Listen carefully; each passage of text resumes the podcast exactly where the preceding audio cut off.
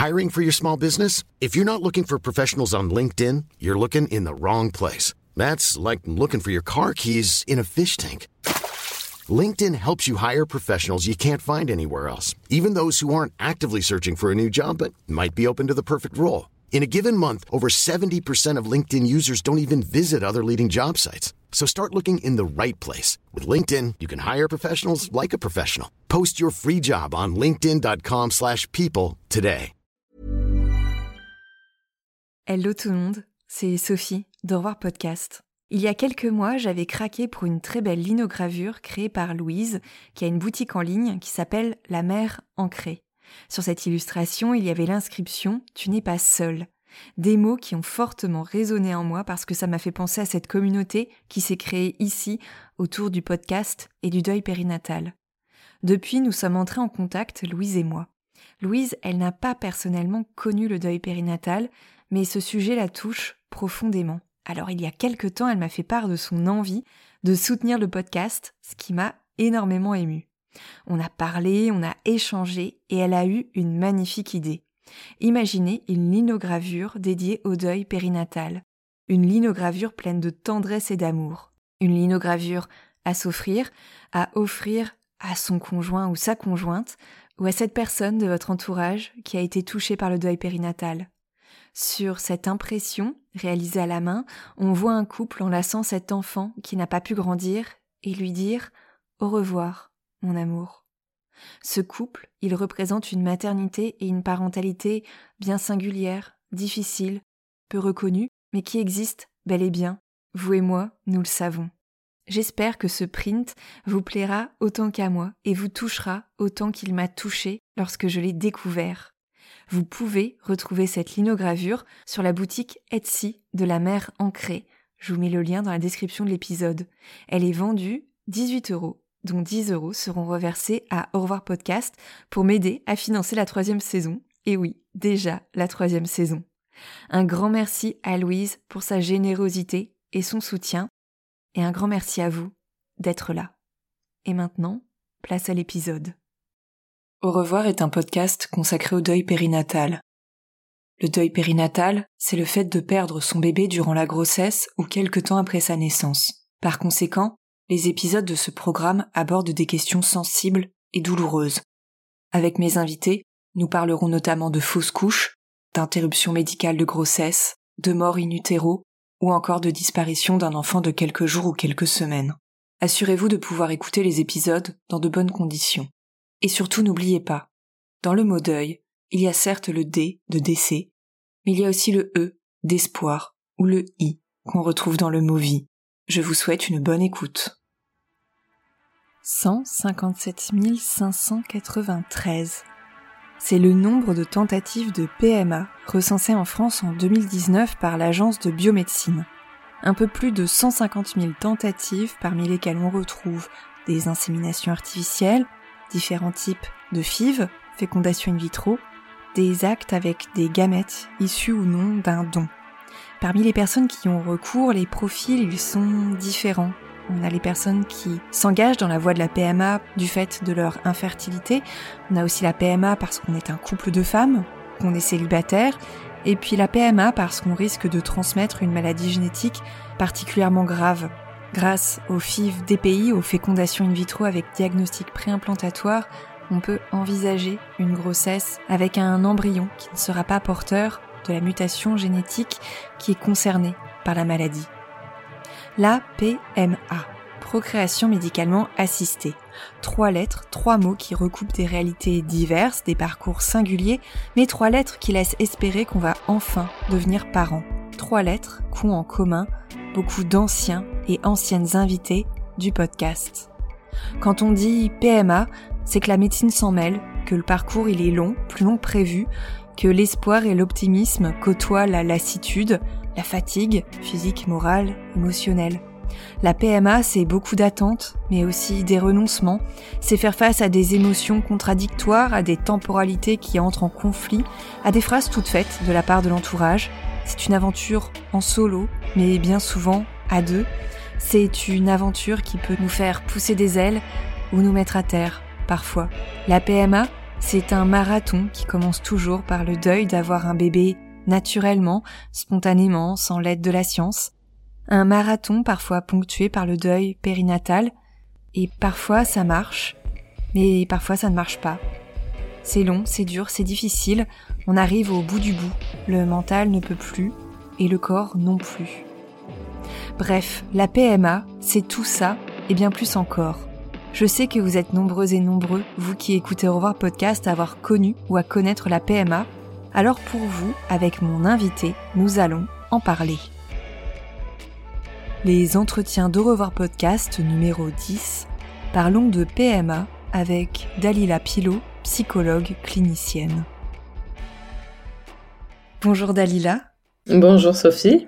Alors Dalila, quand on entre dans un protocole de PMA, euh, les cas de figure, ils peuvent être euh, très diverses, de la PMA pour des questions euh, d'infertilité, en passant par les fécondations in vitro avec diagnostic préimplantatoire ou encore les PMA à l'étranger.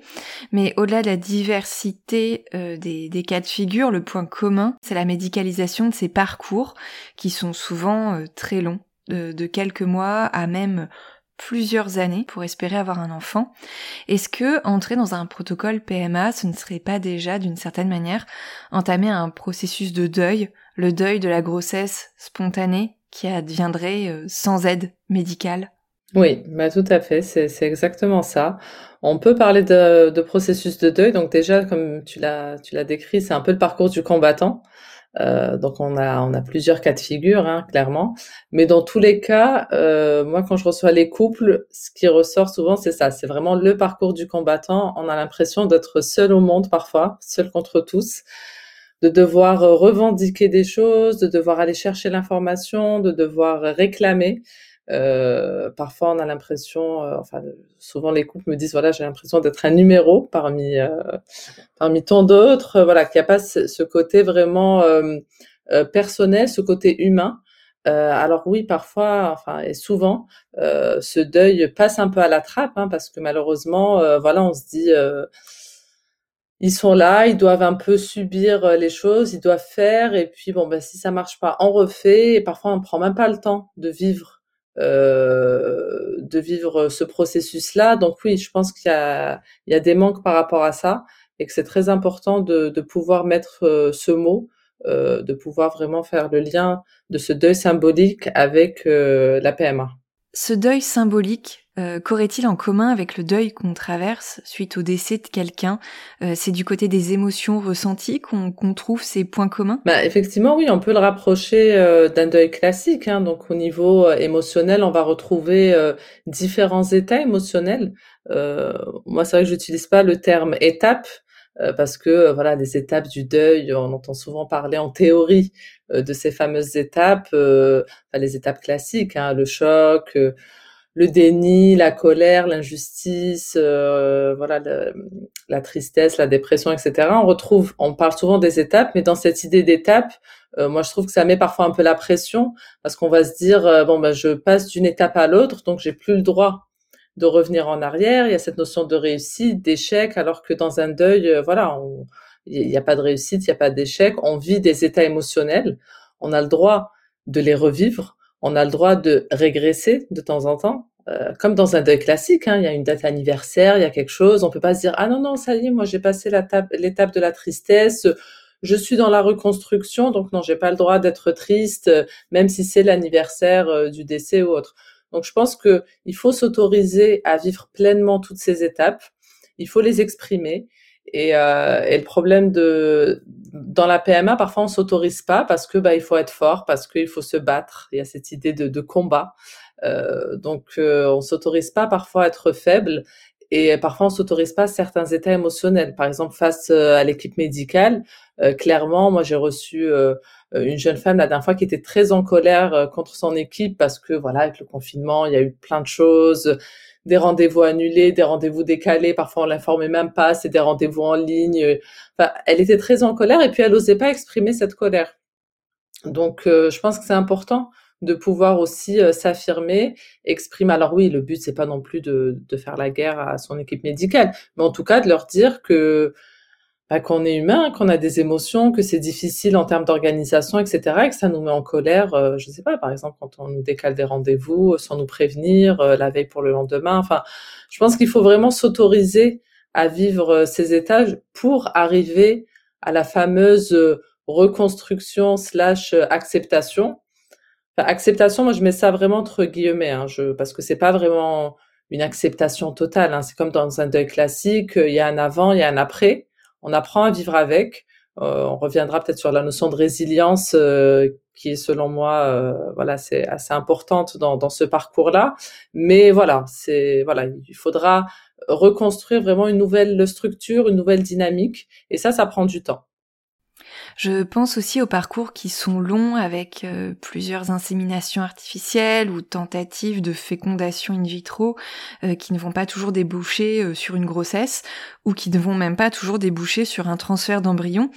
parfois on va de déception en déception. En fait, c'est ce sont à chaque fois des renoncements, des sortes de deuil à faire. Oui, et puis sur des laps de temps très courts, parce que ça peut être par exemple, euh, voilà, on est à fond, on va vivre euh, une, stimulation, on va faire les échos, les prises de sang, on fait tout bien, on va faire la ponction, etc. Et puis après, bon, bah, la ponction, on nous dit, ah, bah, on a prélevé tant de d'ovocytes, euh, alors on est un peu déçu, on se dit, ah, bah, tiens, je m'attendais à plus. Bon, alors après, on attend, on attend la, la culture, on attend, est-ce qu'on a des embryons ou pas, et puis après, le fameux coup de fil. Et c'est vrai que si, là, on dans ce laps de temps, reçoit un coup de fil pour nous dire ah ben finalement il y a eu qu'un seul embryon et encore il n'est pas de qualité. Parfois on va employer des termes compliqués. Hein. C'est ah oui ben la qualité elle n'est pas optimale, mais on a quand même un embryon, etc. Alors les, enfin c'est compliqué. Parfois il y en a pas. Euh, alors du coup en 15 jours on est obligé déjà de bah, de faire le deuil, de se dire bon bah finalement je vais même pas au bout euh, de cette FIV hein, parce que la FIV s'arrête au bout de 15 jours.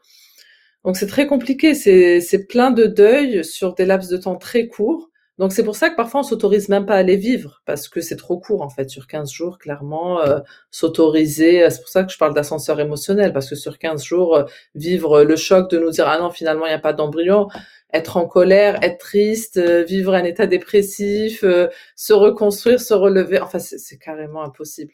Donc donc c'est c'est très dur c'est pour ça que il faut arriver bah, dans, dans, un état euh, limite, euh, comme je dis souvent, voilà, d'être, de vivre les choses au jour le jour, de se dire bon bah, je vais vivre les choses un jour après l'autre, je prends ce comme donne.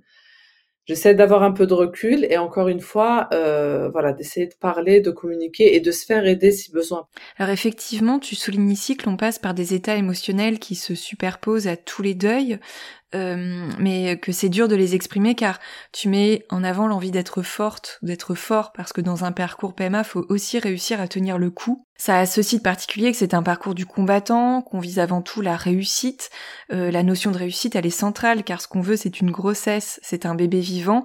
Alors je dis bébé vivant, surtout pour les personnes qui ont connu un deuil périnatal et qui reprennent ensuite le chemin de la PMA, ou qui s'y engagent suite au décès d'un bébé, euh, cette pression liée à la réussite, ça doit être quelque chose qui est dur à gérer. La pression est très très très dure. Moi, souvent, je, le terme aussi qui revient, c'est l'ascenseur émotionnel.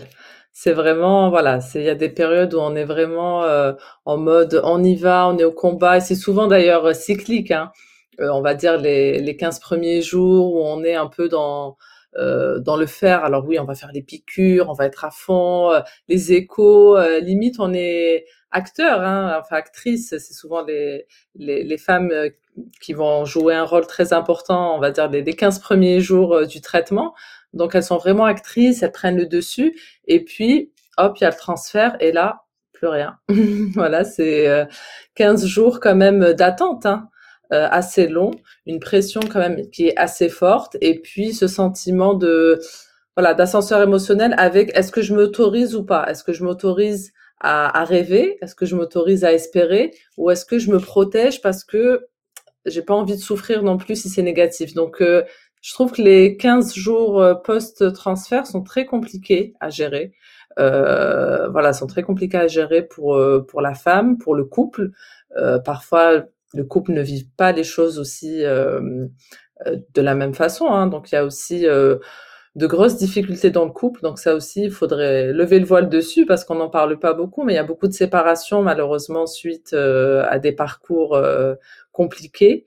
Donc c'est très important aussi bah, de faire attention à son couple, de communiquer, de voilà que chacun puisse s'exprimer parce que parfois voilà il y a beaucoup de non-dits, il y a beaucoup de tabous et on laisse parfois les choses s'installer. Alors parlons du couple euh, justement.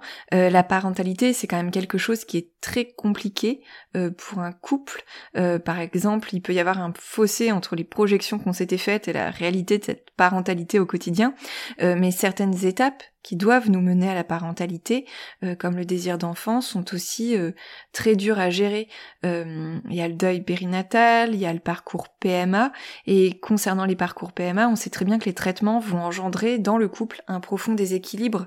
la charge qui va peser sur les épaules des femmes qui s'apprêtent à vivre une grossesse est bien plus lourde physiquement parfois émotionnellement aussi, que la charge qui va peser sur le compagnon ou la compagne, euh, qu'est-ce que tu conseillerais aux couples qui nous écoutent euh, pour désamorcer les tensions potentielles, restaurer un peu d'équilibre euh, entre la personne qui va être la plus exposée physiquement et son compagnon ou sa compagne qui peut parfois être davantage spectateur, spectatrice qu'acteur, actrice de cette PMA voilà, la, personne qui, subit le, traitement, ben forcément, elle va porter un peu la charge mentale, euh, euh, voilà, voilà, du couple. Donc vraiment, faut pas hésiter. Et souvent, cette personne-là va prendre sur elle, en se disant, euh, bon bah de toute façon, c'est moi qui le vis, j'ai pas le choix. Enfin voilà, souvent, il y a cette notion de se dire, voilà, comme beaucoup de femmes le font, enfin charge mentale, même plus tard, quand elles ont des enfants, elles vont vraiment avoir cette idée de se dire, voilà, c'est un peu mon rôle.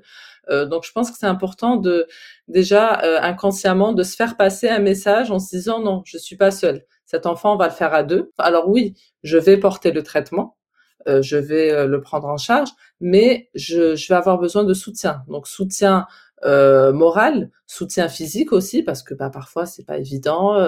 Il y a des hyperstimes, il y a des périodes un peu compliquées. Post-transfert, parfois on n'ose pas faire certaines choses. Donc oui, il y a un soutien clairement euh, physique et morale. Mais ce qui est euh, dans la charge mentale, clairement, ce qui est le plus lourd, c'est de devoir demander tout le temps, tout le temps à l'autre, de, demander, enfin même des petites choses, hein, d'aller, euh, je sais pas moi, porter un pack d'eau ou autre, enfin de devoir tout le temps réclamer. Donc je pense c'est important dès le départ de dire voilà, je vais avoir besoin de soutien, de ton soutien, donc j'aimerais que tu sois présent, j'aimerais ne pas tout le temps te demander parce que c'est assez lourd aussi de devoir euh, tout le temps, euh, l'impression de quémander un peu euh, l'attention de l'autre, mais que l'autre, voilà, soit là, mais dès le début, en fait, de le prévenir et puis d'être vraiment dans la communication, dans la communication bienveillante, en essayant de parler de son ressenti, d'amener l'autre aussi à parler de son ressenti parce que c'est pas toujours évident que voilà que, la, que le co, le futur coparent s'investisse aussi souvent les hommes me disent voilà moi on me réduit c'est juste je viens euh, hop je fais le recueil je repars euh, en plus on me met la pression si le recueil il est pas assez bon etc enfin voilà donc parfois les, les, les hommes sont réduits un peu à ça. Donc justement il faut pas les réduire qu'à ça. Il faut aussi leur donner la possibilité euh, bah, de participer Bon, après, malheureusement, avec le contexte actuel, c'est un peu compliqué. Voilà, qui viennent aux échos, qui participent. Euh, voilà, ça reste toujours la, femme qui va faire les prises de sang. Enfin, il va pas, ils vont pas être obligés non plus d'assister à tout. C'est pas le but. Mais en tout cas, qu'on les informe, euh, qu'ils soient au courant, que pendant les rendez-vous, ils puissent prendre la parole, parce que souvent, enfin, c'est ce qu'ils me disent aussi pendant les rendez-vous. Euh, on a l'impression que l'équipe médicale est un peu dans la toute puissance du coup, on se retrouve un peu euh, démuni et on n'ose pas. Donc, je pense qu'il faut oser euh, parler et puis dans le couple aussi vraiment parler, communiquer, éviter d'être dans le tu euh, accusateur. tu m'as dit ça ou tu n'as pas fait ça ou tu ne m'aides pas ou voilà tu n'es pas assez. Enfin, tout ça, ça, ça, n'amène pas vraiment à la communication. Bien au contraire, ça peut braquer l'autre, ça peut l'agresser. donc, je pense que c'est important d'être plus dans le je ressens. Voilà, je ressens, j'ai besoin parce que oui, forcément, on va avoir des attentes et des besoins qui vont être différents. Euh, bah oui, on va être plus vulnérable, on va être plus sensible. Donc, c'est important que l'autre puisse euh, l'entendre, parce que parfois j'ai des j'ai des hommes qui me disent euh, oui, mais moi je peux pas deviner euh, si on me dit pas, je lis pas dans ses pensées. Donc c'est donc vraiment, faut pas hésiter à à mettre au clair ses attentes et ses besoins et de dire voilà clairement j'ai besoin que tu sois plus présent, j'ai telle et telle attente et et demander aussi à l'autre de quoi il a besoin, hein, parce que au lieu de lui dire euh, tu devrais faire ça, tu pourrais faire ça, lui dire voilà j'ai besoin de ça et toi de quoi tu aurais besoin, euh, qu'est-ce qui te ferait du bien, enfin voilà en tout cas d'essayer de d'être plus sur cette lignée là que d'être euh, dans les reproches et dans les accusations et, et de subir voilà parce que c'est souvent ce sentiment qui revient. Mais en fait, c'est un peu aussi le problème de la PMA qui n'incite pas forcément, a priori, à se recentrer sur le couple. On dit souvent dans le cadre d'un couple en désir d'enfant qu'un bébé se fait à deux, euh, mais dans le contexte de la PMA, il y a en plus tous les médecins, les équipes médicales, on n'est pas que deux finalement. Ça, ça, crée de la distance dans le couple parce que tu, tu l'as très bien dit, il y a une tierce, il y a une équipe qui vient au milieu, donc euh, il y a une tierce personne qui intervient et du coup, euh, bon, forcément, voilà, c'est plus le couple, c'est plus l'intimité, c'est intrusif, hein, euh, clairement. Hein, c'est euh, c'est une intrusion pour le couple, c'est une intrusion pour le corps. Euh, souvent, euh, les femmes le vivent vraiment comme une intrusion. Elles ont l'impression d'être complètement déconnectées de leur corps. Donc, c'est important de se réapproprier son couple et son corps aussi, de faire des choses à côté, euh, en parallèle, que ça soit voilà des massages, que ça soit un sport qui nous plaît. Enfin, c'est vraiment important, voilà, de garder aussi quelque part un peu le contrôle sur sur des petites choses, parce que c'est vrai qu'on a cette notion de de perte totale, que ça soit par rapport au couple ou au corps. Alors on vient de parler du couple ensemble, mais il y a aussi l'entourage. Vouloir un enfant, c'est quelque chose qui est intime. Mais dès lors qu'on est en PMA et qu'on le dit, euh, il n'y a plus complètement d'intimité. C'est quelque chose euh, pour lequel les gens vont avoir euh, parfois voix au chapitre, vont donner des conseils parfois non sollicités, voilà. Et, et l'entourage va parfois employer des phrases, des mots qui se veulent réconfortants mais qui ne le sont pas du tout. Et il y a certains poncifs comme arrête d'y penser, je connais une telle qui a eu un bébé après avoir abandonné la PMA ou ou alors après s'être lancée dans un parcours d'adoption. Ces propos, ils rejettent souvent la faute sur les femmes. Elles sont trop stressées, elles sont trop centrées sur cette grossesse désirée, trop obnubilées par le protocole PMA. Euh, quoi répondre à une personne qui nous dirait euh, tout est dans la tête euh, Comment prendre de la distance avec ce genre de propos qui est très toxique? Bah déjà, voilà, c'est important de, sensibiliser un peu l'entourage. Après, il y a des personnes qui veulent en parler, d'autres pas. Donc c'est compliqué, hein. C'est très délicat parce que là, on touche vraiment à l'intime et, bizarrement, dans ce sujet-là, euh, ben, beaucoup de personnes s'autorisent à poser des questions, à demander. À... C'est incroyable, hein, alors que c'est quand même une sphère très très personnelle. Euh, donc je pense qu'il faut vraiment faire attention au poids des mots. Euh, si on n'a rien à dire, et eh bien voilà, on dit rien, on peut juste être présent, on peut juste euh, voilà être là, être présent, constater, laisser l'autre s'exprimer s'il a envie de s'exprimer sur tel et tel sujet. Mais clairement, euh, je pense qu'il faut aussi, en tout cas quand on se reçoit ce genre de remarques, il faut s'autoriser à dire que qu'en ce moment on vit une période un peu compliquée, c'est plus compliqué que ça. Voilà, c'est difficile euh, et c'est un peu plus compliqué que le psychologique ou que c'est dans la tête ou voilà. Ce que je vis en ce moment, c'est un peu compliqué. Euh, voilà, ça se résume pas en une phrase et, et ça et ça va bien au-delà et voilà. Donc si tu veux en savoir plus ben, on peut prendre le temps d'en parler, mais c'est vrai que voilà, c'est c'est pas en une phrase qu'on peut tout résumer ou euh, oui oui j'entends bien qu'il y a qu'il y a tel et tel exemple, telle et telle expérience, mais mon expérience est différente. Oui, ben justement, arrêtons-nous un instant sur cette phrase ultra répandue, c'est dans la tête. C'est ultra culpabilisant, ça rejette la faute en plus euh, sur les femmes, parce que souvent, on est d'accord qu'il n'y a que les femmes qui entendent ça.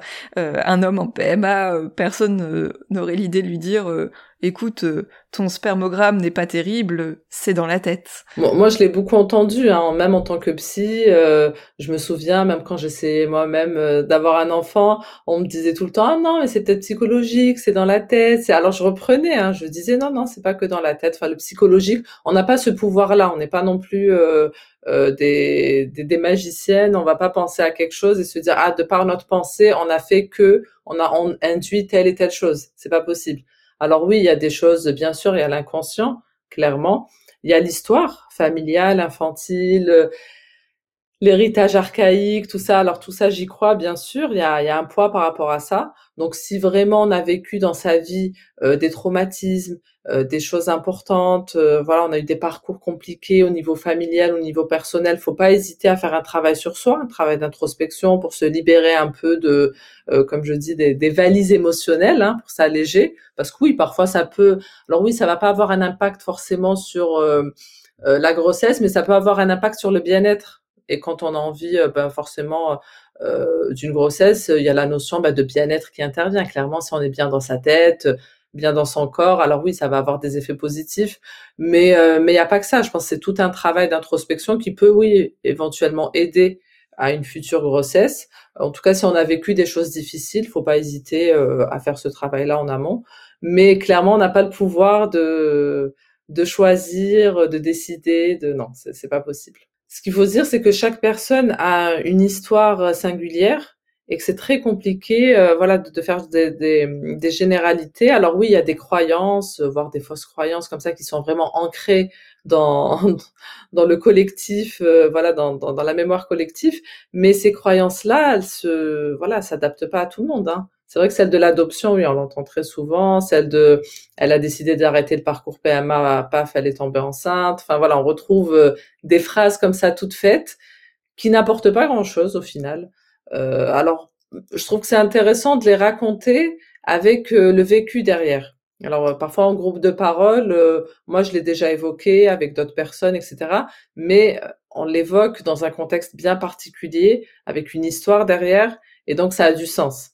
Mais juste lancer comme ça une généralité, non, forcément, ça n'apporte pas. En tout cas, pour la personne qui l'entend, ça va pas forcément la soulager. Elle va se dire, ah là là, il faut que je lâche prise. C'est comme l'histoire de, il faut lâcher prise. Arrête de stresser, lâche prise. Alors oui, c'est un conseil qui est sympa. Mais on fait comment concrètement? Enfin, Voilà. Je vais revenir un instant sur la question de la projection. Euh, quand on est enceinte au tout début, dans les premières semaines, les premiers mois, euh, il y a plein d'injonctions euh, contradictoires, de conseils non sollicités, en mode il ne faut pas se projeter, c'est trop tôt, il y a un risque que la grossesse s'arrête. Bon, bref, et, et on se rend bien compte qu'à partir du moment où le test est positif, de toute manière, ce n'est pas possible de ne pas du tout se projeter. Mais dans le cadre de la PMA, la question de la projection, elle est encore plus importante. Et puis de toute manière, tout est projection puisque tout est planifié. Euh, il y a des bilans sanguins, il y a des examens, il y a d'éventuelles euh, ponctions, transferts d'embryons. On, se projette sur le cycle suivant quand ça n'a pas fonctionné. Euh, voilà, donc la question de la projection, elle est quand même essentielle dans la PMA et c'est quand même parfois très compliqué de, de gérer euh, ce temps qui s'étire sur plusieurs mois, sur plusieurs années parfois. Ça peut être extrêmement fatigant, épuisant euh, émotionnellement.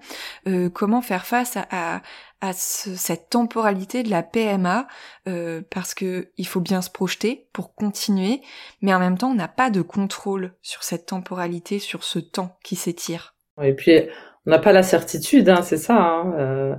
souvent l'image c'est des, jeunes femmes qui me disent euh, j'ai l'impression d'être sur le quai euh, d'un train et puis de voir les trains passer, de voir tout le monde euh, vivre ça. Et moi, je me dis bon, est-ce que mon train va passer ou pas? Est-ce que je vais réussir au final à, à monter ou pas? Donc c'est vrai que c'est ce qui est compliqué. Hein. Parfois, elles me disent j'aimerais juste, ok, je suis ok pour subir tout ça, mais j'aimerais juste qu'on me dise qu'au final, j'aurai quand même, enfin, on, aura notre bébé. Euh, voilà, donc c'est quand même très très fort. Hein. Quand j'entends ça, je me dis c'est dur. Comme tu dis, il y a cette notion de temporalité qu'on ne contrôle pas. Alors c'est vraiment quelque chose qui nous échappe complètement. Et c'est vrai que dans la PMA, il y a cette dualité entre euh, ce contrôle qui est incroyable parce qu'il faut tout contrôler. Euh, alors on vit parfois qu'à travers ça. Hein. Euh, on organise ses vacances à travers ça, son travail à travers ça. Enfin voilà, c'est vraiment une organisation qui est quand même très très importante. Donc on est beaucoup dans le contrôle. Et puis d'un autre côté, eh ben on contrôle pas non plus parce que enfin il y a c'est quand même beaucoup d'ambivalence hein. On contrôle pas non plus parce qu'on sait pas si ça va aboutir ou pas. Euh, voilà, on connaît pas la finalité. Comme tu dis, il y a parfois des temps d'attente très longs. Euh, parfois voilà, il y a des couples qui partent à l'étranger, il y a parfois des des couples bah, qui n'habitent pas dans des régions où il y a des centres, donc il faut tout réorganiser. Euh, je vois parfois des couples qui vont louer des studios à côté de du centre, euh, enfin voilà pour éviter les déplacements. Enfin c'est toute une organisation et c'est vrai que on se rend pas compte, mais tout peut tourner autour de ça et on peut ne plus avoir de vie à la limite et euh, voilà et faire que ça. Donc ça c'est un peu le risque. alors oui, quand on a la tête dedans, c'est compliqué. Quand on a la tête dedans, c'est compliqué de bah, de, prendre du recul, c'est compliqué de se dire bon allez, je vais essayer de faire autre chose à côté, je vais essayer de prendre soin de moi, je vais essayer parce que non, on a un objectif et on a envie de d'aller le plus vite possible pour atteindre cet objectif. Hein, c'est un peu euh, une course. Euh, donc en tout cas, quand on se sent envahi par tout ça, quand on sent qu'il y a que ça, euh, je pense c'est important, voilà, de d'essayer juste de, sortir un peu de ça, de, respirer un peu, de prendre un peu de recul, de se prendre même si c'est une journée off, voilà, de partir un peu loin, de prendre la voiture, de rouler, de, enfin en tout cas d'essayer de, de, décrocher un tout petit peu parce que c'est vrai que voilà, c'est quelque chose qui peut devenir très prenant, ça peut devenir même obsessionnel pour certaines personnes. Alors pour les personnes qui nous écoutent, euh, Dalila, pourrais-tu dire quels sont les signaux qui, selon toi, doivent un peu nous mettre la puce à l'oreille et nous faire penser que là, peut-être, on n'arrive plus à gérer, qu'on a besoin d'aide, qu'on a besoin euh, euh, de faire appel euh, à, d'autres ressources pour reprendre un peu son souffle bah, c'est quand toutes les autres sphères sont, sont envahies par ça, c'est-à-dire voilà que ce soit la sphère professionnelle, la sphère personnelle, couple, la sphère entourage, voilà c'est vraiment quand il y a plus rien autour, quand il y a que ça. Voilà, tout tourne autour de ça et que à côté on n'arrive même plus à investir, euh, voilà, on n'arrive plus à investir bah, dans son couple pour se dire tiens on va quand même se faire un petit week-end pour euh, décompresser un peu. On n'arrive plus à faire une sortie entre copines parce qu'on se dit ah oui elles vont me poser trop, de questions et et je vais me sentir agressée, je vais pas pouvoir répondre. Enfin voilà, on, on se, on s'isole en fait. À partir du moment où il y a un repli sur soi, où il y a un isolement, euh, parfois avoir un état dépressif. Hein, euh, voilà, donc vraiment à partir du moment où on ressent cet isolement, on se sent agressé par les autres, on n'arrive plus à, à, gérer, on anticipe en se disant oui, ils vont me dire ça ou moi j'ai pas envie de dire ça, etc. Là, il faut un peu se dire bon, je vais peut-être soit euh, bah, demander de l'aide pour en parler avec, euh, avec, une personne extérieure pour avoir son avis parce que moi j'arrive plus justement à avoir cette capacité euh, euh, j'arrive plus à avoir ce recul. Euh, soit en parler à son conjoint, voir lui comment il le vit. Parce que parfois les conjoints se retrouvent impuissants aussi, hein, parce qu'ils voient leur compagne euh, complètement dérivée. Ils essayent, mais ils n'arrivent pas. Donc eux aussi se retrouvent impuissants. Donc c'est important aussi de voilà de pouvoir sortir la tête de l'eau. Et en tout cas, quand le sentiment de repli sur soi et d'isolement est très important, il faut il faut faire quelque chose. Puis il y a un sujet qui est extrêmement important, euh, pour les personnes qui nous écoutent, c'est la question du deuil périnatal et de la PMA. Euh, quand le deuil périnatal est consécutif à un long parcours PMA, parfois très très long, euh, c'est vraiment la double peine. Il peut y avoir des sentiments d'injustice, de colère qu'on retrouve dans le deuil périnatal qui sont encore plus exacerbé du fait de ce parcours euh, très médicalisé. Euh, il faut repartir euh, presque au combat et on va écouter euh, là euh, un extrait de, de l'épisode avec Marie-Clémence. C'était un épisode que j'avais mis en ligne euh, début 2021. Marie-Clémence explique qu'on pose un diagnostic d'arrêt de grossesse. On est à la toute fin du premier trimestre de grossesse. Marie-Clémence, elle a eu plusieurs inséminations artificielles à l'étranger. Et ce qu'elle nous explique dans l'extrait qu'on va écouter, c'est justement le fait que tout ce qu'elle entend à ce moment-là, c'est pas que le cœur de son bébé ne bat plus, c'est qu'il va falloir repartir presque au combat. Et au bout d'un certain temps, euh, l'interne me dit écoutez, euh, il semblerait que le, cœur de votre bébé euh, s'est arrêté de battre. Donc je suis un peu sous le, sous le choc. Du coup, la première chose à laquelle je pense, avant même de penser à mon propre deuil et au fait qu'en fait je, viens de le perdre, ce bébé, je me dis ah, il va falloir recommencer je me mets à pleurer devant elle en disant vous, vous comprenez pas ce que ça veut dire pour moi là. En fait, ça veut dire qu'il faut que je retourne faire des PMA. Ça a été si difficile, c'était le quatrième essai. Et elle me dit tout de suite non mais attendez madame, euh, faites les choses dans l'ordre, ne pensez pas à ça maintenant. il faut déjà là, il y a déjà quelque chose à accepter tout de suite, quoi. Et sur le coup, je crois que je balaye un petit peu cette information que j'ai perdu mon bébé. Et en fait, elle vient dans les heures qui suivent. Elle vient déjà quand j'appelle Aurore et que je lui demande de venir tout de suite à l'hôpital. Je fonds en larmes dans ses bras et en fait, euh, j'ai perdu beaucoup de monde dans mon entourage, des personnes qui sont décédées, des amis qui sont décédés jeunes et, et je ressens cette même douleur en fait à cet instant-là. Alors, Dalila, comment envisager euh, l'avenir, une nouvelle grossesse, quand il faut en plus repartir vraiment de zéro et que le parcours a déjà été euh, potentiellement très long du fait de la PMA C'est une double peine, comme tu dis. C'est c'est une double peine. C'est une double peine. Là, pour le coup, c'est un sentiment d'injustice qui est quand même euh, énorme. Euh, voilà, là vraiment, euh, on parle du deuil. Là, on vit un deuil, mais de façon très très intense. Alors là, on peut vivre un choc émotionnel, clairement. je pense qu'il faut vraiment se faire aider. On est dans l'ordre même du traumatisme, hein, du traumatisme émotionnel. donc, il faut se faire aider. Il faut se faire aider parce que traverser ça seul, ça peut être compliqué. Vraiment, ça peut être compliqué parce qu'il va y avoir des phases quand même assez assez dures. Donc oui, il va y avoir bah, tout, tout le choc émotionnel avec euh, voilà tout ce qu'on a vécu, euh, tout le parcours PMA, plus donc le deuil déjà de de la PMA, le deuil de l'enfant, comme tu disais, euh, voilà la grossesse spontanée, plus voilà toutes ces années, j'ai envie de dire, de galère, d'attente, et au final, on a réussi, et puis au final, non, on nous le retire quand même.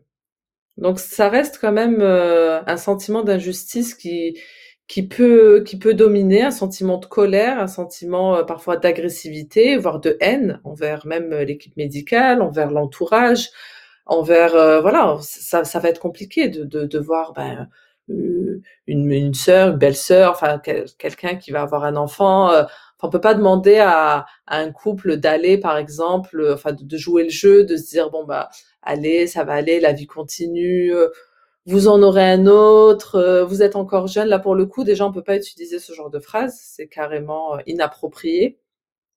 Donc, je pense que le couple, là, il doit vraiment se faire aider. participer à des groupes, parler à l'entourage aussi, clairement, leur expliquer, hein, parce que parfois l'entourage ne prend pas en considération, en tout cas, et il y a parfois un déni collectif par rapport à ces choses-là parce que c'est trop dur, parce qu'on n'a pas envie de voir, parce que bah, quand ça touche, euh, voilà, quand ça touche la sphère intime, alors oui, on pose des questions quand euh, c'est des questions bateau, mais quand c'est trop intime, trop personnel, et puis quand ça touche aussi la santé mentale, là, on n'a pas envie. Donc, euh, donc c'est important aussi de d'expliquer à l'entourage ce qu'on est en train de traverser, de prendre son temps, de voilà, d'arrêter. c'est vrai que parfois, justement, le, le risque, c'est de se dire, j'y retourne tout de suite le risque, c'est d'essayer de retourner travailler tout de suite, de reprendre une vie normale tout de suite, alors que c'est pas normal. C'est pas normal de souffrir autant. Je veux dire, la souffrance est tellement forte euh, que là, justement, je pense que c'est cette notion de résilience qui peut nous aider à, à traverser euh, ce drame, à traverser ce traumatisme. Euh, et dans la notion de résilience, ben, on retrouve aussi cette idée de voilà d'être entouré. On peut on peut pas vivre la résilience seul. C'est un phénomène qui qui a besoin quand même, euh, euh, il y a besoin d'avoir un réseau autour de soi. Et ce que je trouve intéressant aujourd'hui, en tout cas dans avec Instagram, avec voilà, avec par exemple avec ton podcast, c'est voilà, c'est de s'entourer, c'est d'écouter, c'est de de se dire on n'est pas seul. Voilà, on n'est pas seul à traverser ça. Et, et dans ce phénomène de de résilience, vraiment, il faut penser de de façon systémique. Voilà, avec un groupe derrière, avec une société derrière, avec un entourage et, et de pas s'isoler. Parce que le risque euh, c'est clair ce qui fait barrière à la résilience c'est l'isolement. C'est la dépression c'est l'isolement c'est le repli sur soi. Donc euh, il faut s'entourer il faut parler il faut vivre les choses de façon intense alors oui c'est pas forcément des choses agréables hein. euh, voilà on peut pas on peut pas positiver là pour le coup et je trouve ça d'ailleurs toxique de vouloir positiver à tout prix et de vouloir à tout prix euh, reprendre le dessus, reprendre sa vie en main. Non, bah c'est le chaos. Faut s'autoriser à vivre ce chaos pour euh, après, euh, voilà, euh, renaître quelque part de tout ça, se reconstruire, construire une nouvelle organisation. Alors cette organisation, elle va pas être plus forte ou plus faible, mais elle va être différente. Clairement, elle va être différente. Alors, ce serait quoi, toi, ta définition de la résilience? Qu'est-ce que tu mets derrière ce mot euh, qui est énormément employé, qui est vraiment très à la mode et qui est mis parfois à toutes les sauces, complètement vidé de son sens? C'est, enfin, pour moi, c'est vraiment la capacité euh, d'adaptation. Euh, c'est vraiment cette capacité d'adaptation après un drame, après un traumatisme. Voilà. Et on l'a tous. Donc, c'est ce qu'il faut se dire. Hein. On a vraiment tous, on l'a en nous cette capacité. Mais euh, cette capacité-là, il faut, euh, voilà, elle a besoin de ressources. Et ces ressources-là, c'est souvent des ressources extérieures. Voilà, c'est pour ça que, par exemple, euh, que ça soit ton podcast, que ça soit un groupe de parole, voilà, on va chercher, que ça soit une psychothérapie, on va chercher des ressources pour pouvoir justement s'adapter à cette nouvelle structure, parce que clairement, il y a un effondrement psychique, hein, avec là clairement parcours PMA, deuil, Enfin, on est sur euh, de l'effondrement psychique. Donc, avec cet effondrement, bah, qui dit effondrement dit reconstruction derrière. Mais pour se reconstruire, ben, il faut se dire voilà, j'ai en moi cette capacité d'adaptation, mais cette capacité, il va falloir quand même euh, que je la nourrisse de ressources. Et ces ressources-là, il va falloir que j'aille les chercher. Voilà. Donc, il faut aussi faire cette démarche d'aller chercher les ressources, mais euh, garder. Alors oui, être tout petit peu positif en se disant voilà je, je, je l'ai cette capacité. Je l'ai. Je suis pas complètement euh, détruite je suis pas complètement effondrée et je vais pouvoir me relever. Alors oui ça va prendre du temps. Oui ça va être un jour après l'autre. Moi je, voilà ce que je dis souvent avoir un petit mantra se dire euh, ça va aller un jour après l'autre. Alors il y aura des jours avec des jours sans les jours sans, c'est pas forcément euh, un échec ou une régression ou euh, voilà, les jours sans, bon ben on se laisse aller, on s'autorise à pleurer, on s'autorise à, lâcher prise justement. Voilà, c'est une façon aussi de, lâcher prise, hein, d'aller mal. Euh, voilà, de, de, se laisser aller pour rebondir un peu plus, comme je disais, pas forcément plus forte, mais pour rebondir différemment à un autre jour. Alors, on a parlé de deuil périnatal consécutif à une PMA, mais dans d'autres cas de figure, c'est le fait d'avoir vécu un deuil périnatal qui va nous entraîner sur la voie de la PMA. Euh, parfois, on peut souffrir de ce qu'on appelle l'infertilité entre secondaire, c'est-à-dire qu'on a pu euh, être enceinte euh, spontanément, naturellement, une fois, plusieurs fois, et on se rend compte là qu'on ne peut plus envisager de grossesse spontanée, que ça ne fonctionne pas, donc on est orienté vers la PMA. Et puis, il y a la question de la PMA, notamment dans le cas des FIV des pays fécondation in vitro avec diagnostic préimplantatoire, c'est-à-dire qu'on va faire euh, sur les embryons un prélèvement qui va permettre d'identifier la présence d'un gène euh, quand il y a eu le diagnostic d'une maladie génétique qu'on découvre suite au décès d'un enfant qu'on attendait, euh, sachant que ce diagnostic il peut être fait in utero et peut parfois entraîner une IMG ou à la naissance. c'est très dur en fait de vivre un deuil périnatal et de devoir faire en plus le deuil d'une grossesse spontanée en plus, il y a une sorte de conflit euh, qui se crée parce que euh, souvent ce qui ressort dans les témoignages, c'est que euh, suite à un deuil périnatal, on ressent le besoin viscéral d'être de nouveau enceinte. Alors après, dans les faits, on peut essayer de temporiser soi-même, mais voilà, il y y a quand même parfois cette immédiateté dans, dans l'envie d'être de nouveau enceinte, mais dès lors qu'on arrive dans la PMA, on sait que l'environnement médical va intervenir et qu'il va y avoir un énorme conflit entre l'immédiateté de l'envie et la lenteur du parcours médical. Euh, encore une fois, c'est un jour après l'autre. Euh, J'imagine qu'il faut envisager les choses et puis euh, se pose aussi la question du rapport au corps parce que quelque part on, on sent qu'on a failli on a transmis quelque chose dans le cadre d'une maladie euh, génétique. Oui, c'est vraiment un jour après l'autre. Et puis cette idée aussi de quelque part, voilà, de se dire, bah, j'ai pas le contrôle sur tout. Clairement, là, il y a beaucoup d'ambivalence. Hein. On retrouve aussi cette notion d'ambivalence, ce clivage vraiment entre euh, ces deux choses complètement différentes. Voilà, on se dit, voilà, j'ai quand même eu euh, une grossesse naturelle, j'ai eu un bébé. Enfin, voilà, concrètement, je suis arrivée au bout. Et au final, non. Euh, non, ça, ça se passera pas comme ça. Il va falloir entreprendre un parcours qui est complètement là, c'est l'inconnu total. Hein. Donc, qui dit inconnu euh, dit angoisse, dit stress.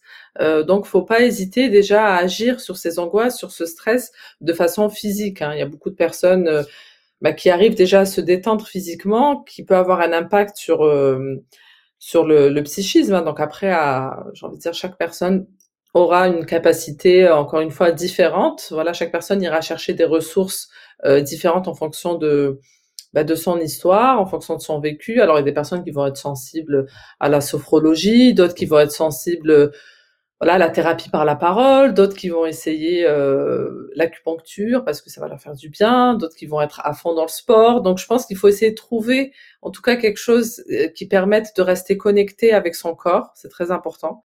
Dans ce parcours-là, c'est ça, c'est cette déconnexion et puis on perd confiance quelque part. Hein. On se dit mon corps n'a pas réussi, euh, enfin de, façon inconsciente. Hein. Voilà, on, se dit le corps n'a pas été capable de mener à bien euh, cette grossesse ou euh, quand c'est génétique, on se dit c'est en moi, j'ai un problème clairement euh, c'est en moi, c'est moi qui porte ce gène. Donc il faut aussi intégrer tout ça et quelque part bah, ce corps-là, il faut bah, il faut en prendre soin, il faut le respecter, il faut en prendre soin, il faut faire tout un travail alors oui en termes de confiance mais en termes d'estime de soi parce que là pour le coup la dernière fois, pareil, j'ai une jeune femme qui me disait, moi, si j'ai pas d'enfant, je vaux rien euh, j'ai pas de valeur en fait. J'ai pas, je sais pas qu'est-ce que qu'est-ce que je peux faire d'autre. Pour moi, c'était ça. C'était, euh, j'allais tout passer par la maternité et maintenant je me dis bon bah j'ai pas j'ai pas d'autres valeurs. Donc il y a vraiment tout un travail sur l'estime de soi euh, parce qu'il y a une dévalorisation. Euh, et encore, c'est différent. Enfin, la confiance en soi, c'est vraiment être capable de faire les choses. Alors oui, on peut être capable de faire plein plein de choses parce que bah, on a la rage, parce qu'on se bat, parce qu'on subit, parce qu'on va faire les traitements, etc. Mais euh, l'estime de soi, c'est vraiment la valeur qu'on a de nous. Et c'est cette image euh, qui est parfois très, très altérée par euh, ces parcours, parce qu'on se dit au final, voilà, je, je, je vaux rien, je, je peux pas, quoi. Je peux pas donner d'enfant à, mon conjoint, je peux pas apporter un enfant, ou j'ai un problème génétique qui fait que ben, c'est dans mon corps. Donc on va on va pas être bienveillant vers soi-même, mais même si de façon inconsciente, hein, on va être, euh, on va se dévaloriser, on va avoir un discours assez culpabilisant, on va dire je suis nul ou j'aurais pas dû faire ça ou j'aurais pas dû euh, faire ça à l'époque. Enfin, en tout cas, on peut rajouter de la culpabilité. Donc, c'est important de développer aussi de la bienveillance envers soi-même et, euh, de se dire non, ben mon corps quand même, voilà, il fait quand même le maximum, je dois en prendre soin et euh, ne pas aller au-delà, ne pas se rajouter en plus euh, soi-même euh, de la culpabilité.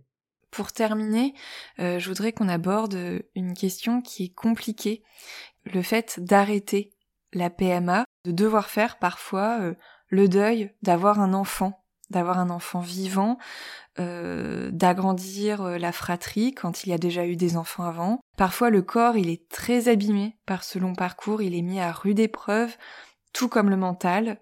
Euh, il y a eu plein d'étapes douloureuses physiquement, moralement, émotionnellement. Quels seraient selon toi les signaux à prendre en compte pour se dire là, je vais faire une pause ou là, il va peut-être falloir dire stop et renoncer? C'est compliqué hein, parce que, hum, comme tu dis, oui, le corps est malmené, il y a des effets secondaires qui peuvent être très très lourds. Euh, par exemple, les hyperstimes, clairement, euh, quand il y a une hyperstimulation, euh, voilà, ça, peut, on se remplit d'eau, ça peut monter, ça peut aller sur les poumons, ça peut, enfin, il y a un danger vital. Hein. Enfin, j'ai déjà vu des jeunes femmes aller en urgence, clairement, enfin, à cause d'une hyperstimulation, et ça peut aller très vite. Donc, il y a une mise en danger, clairement. Donc, il faut aussi en prendre conscience et quelque part j'avais, enfin c'était une personne de mon entourage hein, qui me dit, qui a vécu un long parcours, qui me disait ça une fois. Elle me disait, je m'arrêterai quand les médecins me, diront d'arrêter, mais sinon j'arrêterai pas. Et pourtant c'était une personne, ça faisait dix ans, euh, il y avait eu pas mal d'effets secondaires sur sa santé, euh, mais elle voulait pas arrêter en fait. Et euh, voilà, donc elle me disait, c'est les médecins qui me diront, bon ben là ça y est, c'est trop pour votre santé. Euh, euh, voilà, il y a trop d'effets secondaires parce que ça reste quand même euh, assez lourd hein, physiquement. Donc, euh, je pense qu'à un moment, encore une fois, il faut, il faut se faire aider, il faut avoir ce recul-là de se dire, voilà, est-ce que, voilà, de, de, faire des petits bilans en fait, au fur et à mesure. Voilà, au fur et à mesure du parcours, s'arrêter un peu, euh, alors oui, euh, c'est vrai que parfois on n'a pas le temps de s'arrêter parce qu'on se dit ah là là, je perds un cycle, je perds deux cycles. Il y a cette notion d'urgence aussi. Il y a l'âge parfois qui, euh, qui qui, qui met la pression, l'entourage, etc. Donc on a envie d'y aller, on a envie de reprendre, mais je pense que c'est important voilà de se poser quand même de temps en temps et de faire un petit bilan, de se dire où j'en suis. où j'en suis, qu'est-ce que je ressens, de quoi j'ai besoin. Euh, est-ce que mes besoins sont toujours les mêmes? Est-ce que, enfin, vraiment, c'est important de d'avoir ces petits temps de, de réflexion avec soi-même, avec son conjoint, euh, pour pouvoir aussi repartir euh, un peu plus au clair, parce que parfois on est un peu en mode pilote automatique.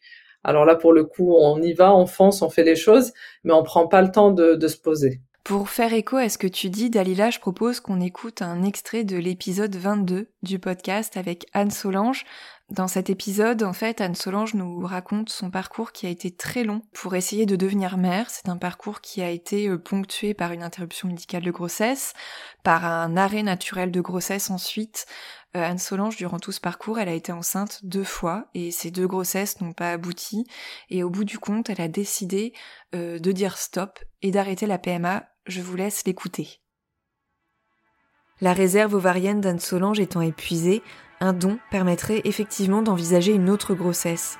Le couple se tourne donc vers l'Espagne, où les délais sont bien moindres qu'en France. Malgré tout, un déclic se produit au même moment.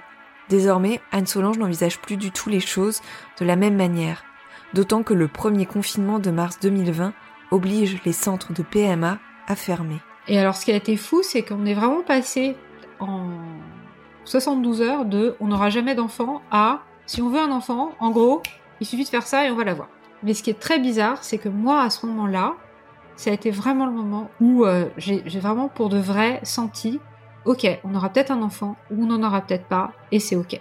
Et ça, je sais pas du tout qu'est-ce qui a, qu'est-ce qui a créé ça. J'ai pas de réponse à ça. Mais je sais que moi, pour moi, ça a été vraiment l'instant où j'ai décidé que c'était fini la souffrance liée à ça, que c'était fini de refuser à 100% l'idée qu'il n'y ait pas d'enfant dans notre vie, et que maintenant, ça allait être un parcours qui allait se faire et que dans tous les cas, ça allait être bien et que ça allait être cool et qu'on allait être heureux et que ça allait pas jouer qu'on ait un enfant ou pas, que si on avait un enfant, bah, on aurait un enfant, puis on verrait ce que c'est de la vie avec un enfant et avec tout ce que ça a de joie et peut-être pas de joie, de toutes les choses de la vie de parents, et que si ça n'arrivait pas, et eh ben ça n'arriverait pas et que on aurait accès à toute la joie qu'on a déjà dans notre vie et ce que ça permet dans une vie d'avoir à s'occuper que euh, euh, de soi-même au quotidien, enfin, parce qu'évidemment on ne s'occupe pas que de nous-mêmes, mais euh, voilà, d'avoir du temps, d'avoir du temps à ne plus savoir qu'en faire, même si moi je sais toujours quoi en faire, donc c'est très bien. Et il y a eu le confinement qui a été un soulagement, mais complet de plus penser à ça. En fait, c'était vraiment merveilleux de juste plus penser, en fait, de plus être dans ce truc d'enfant pas enfant. Quand des éléments extérieurs vraiment empêchent tout, tu peux plus, il n'y a plus rien à faire, donc t'attends et c'était tellement cool d'attendre, de plus avoir ça dans la tête et de pouvoir euh, investir d'autres champs de vie que celui-là. C'était vraiment génial. Et puis, alors ça c'est encore un autre débat, mais euh, on a décidé que on allait arrêter là finalement. Euh, en fait, on s'en est rendu compte qu'on avait décidé ça à la fin, à la fin en fait, quand il s'est agi de rappeler le centre de PMA en Espagne on s'est rendu compte qu'on avait, on était plus, on avait plus envie, quoi. Puis on a essayé du coup de décortiquer, c'était quoi plus envie Est-ce que c'était plus envie du tout? Est-ce que c'était plus envie maintenant? Est-ce que tout ça? Et puis finalement, on a décidé que on s'en tiendrait là. Et donc, bah voilà, on en est là aujourd'hui. Depuis environ, euh, ça va faire un an, je pense, où euh, on a décidé que c'était une aventure qui était derrière nous et que donc ben, on allait vivre une vie sans enfants, heureuse et, épanouie, euh, voilà, avec ce contexte qui n'était pas celui qui était prévu, mais qui est celui qui nous est offert. Alors après, c'est le choix qu'on a fait nous, et vraiment, bon, c'est des choses très très personnelles, et je pense qu'il n'y a pas de, on aurait pu choisir euh, d'aller au bout de ça, et bon, peut-être que je serais tombée enceinte, peut-être que ça aurait pas marché encore, peut-être que euh, je, je sais pas, mais nous on a décidé que c'était c'était qu'on allait s'arrêter là, quoi. Donc à travers cet exemple, on voit qu'il y a encore un autre niveau de deuil en fait. Faire le deuil d'avoir un enfant, euh, devoir renoncer à la maternité, à la parentalité. On est encore sur un deuil, hmm. Sur un deuil, mais qui, qui sera un peu plus réfléchi, on va dire. Voilà. Parce qu'il y aura eu euh, bah, tout ce parcours, il y aura eu tout ce passif, tous ces traumatismes, toute cette souffrance aussi. Euh, il y aura eu bah, le couple qui a survécu ou pas, malheureusement. Euh, donc il y aura eu quand même pas mal de choses. Euh, donc effectivement, quand on prend cette décision, euh, quelque part, on la prend aussi pour se soulager. Parce qu'on se dit, je ne serai plus dans l'attente, je vais pouvoir parfois, j'ai des personnes qui me disent, je vais pouvoir reprendre ma vie parce que voilà, on a l'impression de mettre sa vie entre parenthèses. Euh, quand on rentre dans, dans, dans ce parcours-là et quand on est dans des deuils, parce que là, c'est vrai qu'on enchaîne, hein, clairement. Hein, c'est cette idée de d'enchaîner les deuils, de pas en sortir. Euh. voilà, c'est une boucle. Euh, voilà, ça tourne. Et, et c'est vrai que parfois, quelque part, prendre cette décision permet de se libérer de tout ça. Hein.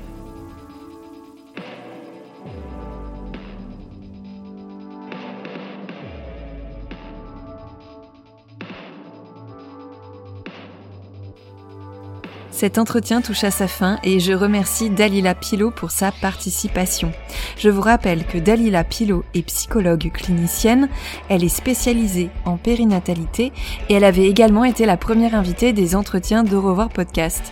Il y a quelques mois, nous avions parlé ensemble de la dépression postpartum au féminin et au masculin. Je vous mets le lien direct dans la description de l'épisode. Je suis Sophie de Chivray et j'ai eu le plaisir de réaliser, monter et mixer cet épisode. Alors si vous avez à cœur de soutenir Au podcast et d'offrir à ce projet une plus grande visibilité, n'hésitez pas à mettre un petit commentaire et à lui attribuer 5 étoiles sur Apple Podcast ou Spotify. Je vous retrouve très vite pour un nouvel épisode et en attendant, n'hésitez pas à suivre l'actualité d'Aurore Podcast sur les réseaux sociaux et plus particulièrement sur le compte Instagram au revoir.podcast pour découvrir du contenu supplémentaire pour lever le voile sur le deuil périnatal. Je vous dis à très bientôt